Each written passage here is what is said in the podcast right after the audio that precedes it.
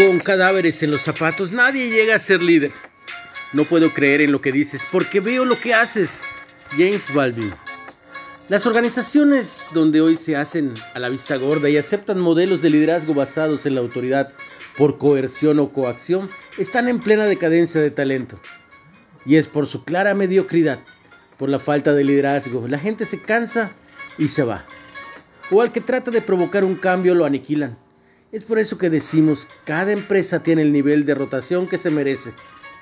El verdadero liderazgo es influencia, es motivación, es apertura, es enseñanza, capacitación.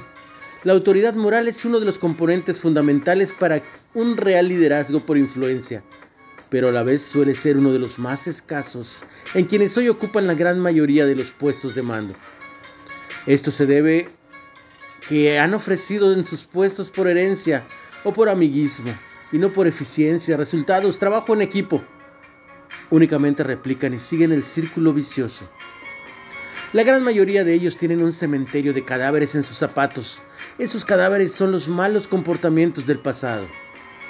En tus manos como líder está hacer un círculo virtuoso de todo el conocimiento que traes, lo bueno y lo malo, de toda la energía que tienes, de ese excelente equipo que representas y te respalda.